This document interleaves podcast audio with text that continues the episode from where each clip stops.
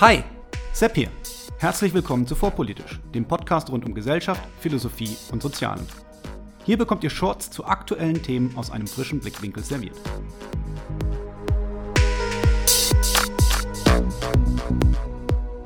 Heute Gerechtigkeit. Wie sie definiert wurde und wird und warum sie eine Worthülse sein kann. Das Thema Gerechtigkeit scheint in aller Munde, sei es als soziale Gerechtigkeit, Klimagerechtigkeit, Geschlechtergerechtigkeit, Generationengerechtigkeit. Es kann einem so vorkommen, als würde der Begriff in der politischen Debatte fast wahllos als Suffix an Wörter angehängt. Der Grund dafür könnte schlicht sein, dass Aktivisten, welche diese Begriffe nutzen, die Situation, welche sie ändern wollen, als ungerecht empfinden. Sie wollen in ihrem Verständnis die Welt zu einer besseren und gerechteren machen. Dies ist eine noble Absicht, aber trotzdem nicht ganz unproblematisch. Sie setzen nämlich damit einen gedanklichen Rahmen, man nutzt auch im Deutschen dafür den englischen Begriff Framing, der die Gegenseite, welche ihre Ansichten nicht teilt, implizit als ungerecht bezeichnet. Dies kann zu einer Verhärtung von politischen Debatten führen und wird noch Thema in einer der nächsten Episoden sein, wo ich darauf eingehen werde, was dies zum Beispiel für menschliche Konfliktsituationen bedeuten kann und wie dieser Gedanke im Rahmen der Theorie vom gerechten Krieg kritisiert wurde. Darum soll es heute aber noch nicht gehen. Denn egal, wie man zu den Argumenten steht, wie sie zum Beispiel von Karl Schmidt entwickelt wurden, der Zyniker wird sofort erkennen, dass es sich dabei auch um eine Strategie handeln kann, sich gegen Kritik zu immunisieren. Denn wer nicht für eine wie auch immer geartete XYZ Gerechtigkeit ist, der ist damit ja für die Ungerechtigkeit und das kann ja eigentlich niemand wollen. Das Wort Gerechtigkeit ist dabei ein Erfolgswort im Sinne des Philosophen David Stove. Das Konzept hatte ich in Folge 6, der Plato-Kult, bereits eingeführt, möchte es aber hier nochmal ins Gedächtnis rufen. Erfolgswörter sind Wörter, die alleine durch ihre Verwendung Erfolg implizieren. Stove verwendet das Beispiel finden. Ich kann nicht etwas ergebnislos finden, und wenn ich es gefunden habe, dann muss es auch existieren. Ähnlich das Wort Wissen. Ich kann nur Dinge wissen, die wahr sind. Das wäre beim Wort Glauben anders, weil ich auch an Dinge glauben kann, die nicht wahr sind. Ähnlich ist das Wort Gerechtigkeit. Ohne Gerechtigkeit überhaupt inhaltlich definiert zu haben, habe ich etwas zur guten Sache erklärt, alleine dadurch, dass ich es für gerecht erklärt habe. Gerechtigkeit ist per se gut und es kann nicht ein zu viel an Gerechtigkeit geben. Gerechtigkeit ist uneingeschränkt erstrebenswert und wer sich gegen Gerechtigkeit stellt, ist ein schlechter Mensch. Durch das Framing verschafft sich der Aktivist also einen Vorteil, weil er alleine durch Setzung behauptet, dass seine Sache die gute Sache sei. Dabei ist gar nicht ausgemacht, ob und was genau ein Thema überhaupt mit Gerechtigkeit zu tun haben soll. So kann man zumindest fragen, ob etwa grammatikalische Strukturen einer Sprache per se überhaupt gerecht oder ungerecht sein können.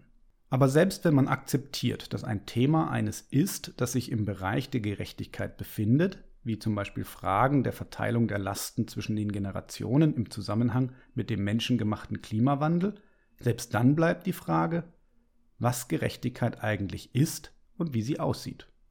Die Frage nach dem guten Leben und dem Wesen der Gerechtigkeit ist eine der ureigenen Fragen der Philosophie und besitzt eine mindestens 2500 Jahre andauernde Geistesgeschichte. Schon in Platons Staat ist die Frage nach der, Zitat, Begriffsbestimmung der Gerechtigkeit, Zitat Ende, eines der behandelnden Themen. Gleich zu Beginn seines Dialogs lässt Platon den Kephalos zu Wort kommen, der versucht, Gerechtigkeit inhaltlich zu bestimmen als, Zitat, die Wahrheit sagen, als auch zurückerstatten, was man bekommen hat. Zitat Ende. Dass dieser Versuch einer inhaltlichen Bestimmung natürlich viel zu kurz gesprungen ist und nur den Ausgangspunkt für die nachfolgende Diskussion darstellen soll, ist klar. Und so ist es kaum der Rede wert, dass der im Text auftretende Sokrates diesen Versuch einer Definition sofort unter Verweis auf einen Freund, der einem bei klarem Verstand sein Schwert geliehen habe, dies aber in verwirrtem Zustand zurückfordere, zurückweist. Schließlich würden die wenigsten Menschen sagen, dass unter dieser Bedingung der akuten Gefahr einer Selbstverletzung das Schwert einfach zurückzuerstatten sei. Was das Beispiel in meinen Augen sehr schön zeigt, ist, dass es sehr einfach ist, sich Vorstellungen vom Inhalt dessen, was Gerechtigkeit eigentlich ist, und es handelt sich schließlich um einen Begriff, mit dem wir alle problemlos und regelmäßig umgehen können, zu machen, die sich bei näherer Betrachtung als nicht besonders stichhaltig darstellen. Tatsächlich ist Gerechtigkeit erst einmal ein abstrakter Begriff, unter dem jeder verstehen kann, was er oder sie für richtig empfindet, solange dieser nicht konkret mit Bedeutung gefüllt wird. Vermutlich werden keine zwei Personen, wenn sie das Wort Gerechtigkeit verwenden, davon die gleiche Vorstellung haben. Wenn es jedoch auch in politischen und anderen Kontexten Bedeutung haben soll, dann müssen wir uns über den abstrakten Begriff hinaus verständigen und den Begriff mit Bedeutung füllen. Grundsätzlich scheint es zunächst zwei Ansätze zu geben, Gerechtigkeit alltagstauglich zu denken. Der erste geht von einem Gleichheitsideal aus und stellt die Frage, ob es nicht gerecht wäre, wenn zunächst die Bedürfnisse aller gleichermaßen zu gewichten und zu befriedigen sind. Warum sollte in einer Urhorde der junge, starke Jäger besser speisen und versorgt sein als die Alten, welche diese Rolle in der Vergangenheit erfüllt haben, oder der Krüppel, der diese Rolle durch unglückliche Umstände seiner Geburt oder einen Unfall in der Kindheit nicht erfüllen kann? Sind nicht alle Leben gleichwertig und ist es somit nicht ein Gebot der Gerechtigkeit, diese auch gleichwertig zu versorgen? Ein berechtigter und in meinen Augen nachvollziehbarer Gedankengang, der die uns Menschen als sozialen Wesen immanente Ausrichtung auf die Gruppe betont. Der andere Ansatz, der dem ersten in gewisser Weise entgegensteht, betont dagegen die Leistungsgerechtigkeit. Angenommen, wir haben in unserer Urhorde zwei fitte junge Jäger, die beide in der Lage wären, die gleiche Menge an Beute zu machen, nur dass einer davon engagiert und fleißig ist und der andere bequem. Während der eine also unter großem Einsatz Nahrung beschafft, geht der andere aus Bequemlichkeit leer aus und beansprucht dann aber ebenfalls seinen Anteil an der Nahrung. Ich würde behaupten, dass viele Menschen dies in ihrem Gerechtigkeitsempfinden ebenfalls als nicht gerecht einstufen und in dem jungen Jäger, der könnte, aber nicht will, einen Schmarotzer sehen würden. Was auf den ersten Blick paradox wirken mag, lässt sich jedoch relativ leicht mit der Formel man soll Gleiches gleich und Ungleiches ungleich behandeln auflösen. Wobei in dieser Grunddefinition von Gerechtigkeit offen bleibt, nach welchen Mehrtmaßstäben zwei Einzelfälle als zueinander gleich oder ungleich zu gelten haben. In anderen Worten, die Formel löst zwar das scheinbare Paradox, gibt aber im Sinne einer Handlungsanweisung wieder keine inhaltliche Hilfestellung, was eigentlich als gerecht bzw. ungerecht zu gelten hat.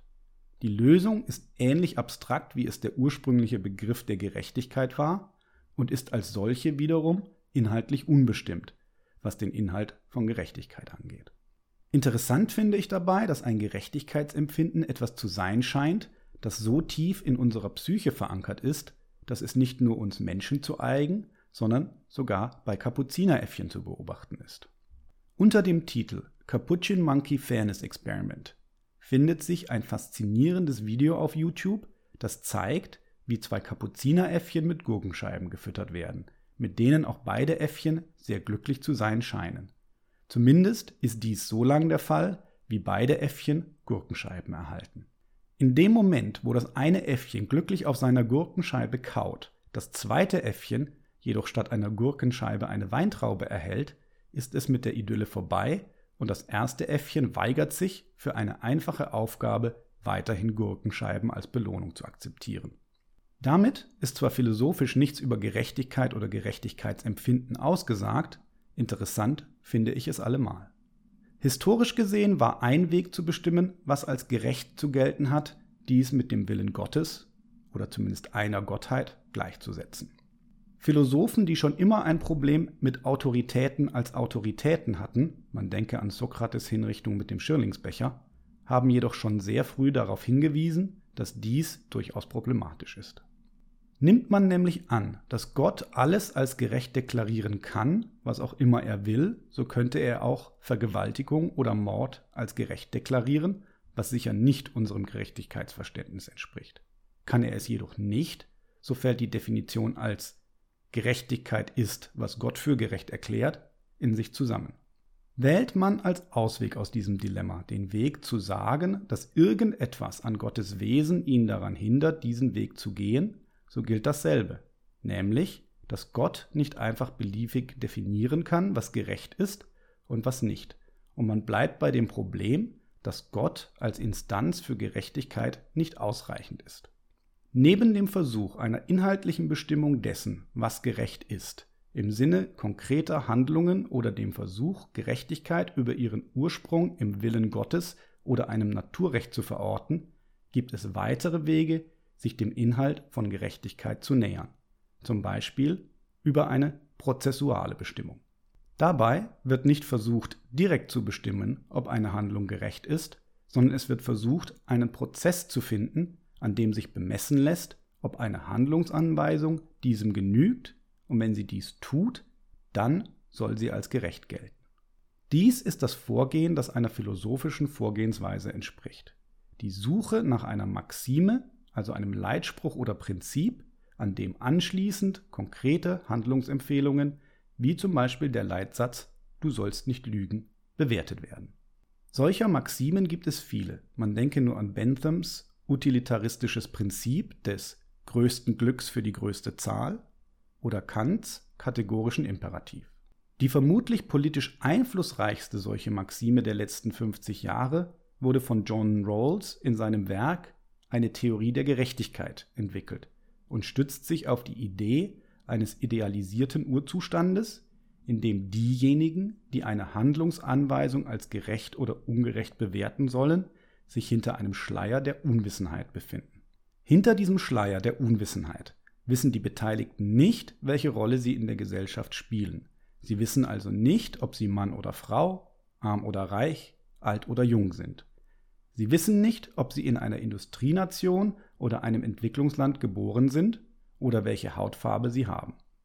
Laut Rawls wäre es in solch einer Situation irrational, für Handlungsanweisungen zu vontieren, die eine dieser Gruppen in ökonomischer Hinsicht oder in Hinsicht auf ihre Rechte benachteiligen würde, da man ja nicht wissen kann, ob man zu einer dieser Gruppen gehört und sich damit selbst benachteiligen würde. Überhaupt sind nach Rawls Unterschiede nur da zulässig, wo sie den schwächsten Mitgliedern der Gesellschaft ebenfalls zum Vorteil gereichen, da ein Leben in absoluter Gleichheit bei gleichzeitiger absoluter Armut schließlich nicht das Ziel einer Gesellschaft sein kann. Durch diese beiden Prinzipien versucht Rawls zu zeigen, dass der Gegensatz von Freiheit und Gleichheit keiner sein muss, sondern dass sich diese beiden Prinzipien miteinander verbinden und in Einklang bringen lassen. Man muss Rawls Maxime nicht annehmen, denn, wie gesagt, gibt es viele mögliche Maximen, die man sich selbst setzen kann, und damit sollte eigentlich klar sein, dass die Vorstellung der einen, absolut gesetzten Gerechtigkeit eine Chimäre ist. Wer also den Begriff der Gerechtigkeit in der politischen Debatte nutzen möchte, der sollte als Minimalanforderung wenigstens genauer bestimmen, was er oder sie unter diesem Begriff genau versteht und erläutern, warum eine bestimmte politische Fragestellung überhaupt eine Frage der Gerechtigkeit und nicht schlicht eine von verschiedenen Interessen sein sollte. Gerechtigkeit als Begriff ist also immer zunächst inhaltlich unbestimmt und bleibt eine Worthülse, wenn keine weitere Begriffsbestimmung folgt. In diesem Sinne hoffe ich, etwas zur Begriffsklärung beigetragen zu haben, auf dass unsere politischen Gespräche ergiebiger werden und wir weniger Worthülsen verwenden.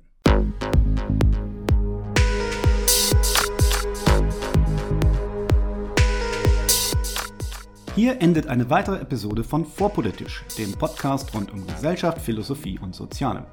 Vielen Dank für eure Zeit. Und wenn es euch gefallen hat, hört beim nächsten Mal wieder zu und vor allem teilt den Link zu diesem Kanal auf Facebook, Twitter und wo ihr sonst noch unterwegs seid. Warum nicht jetzt sofort?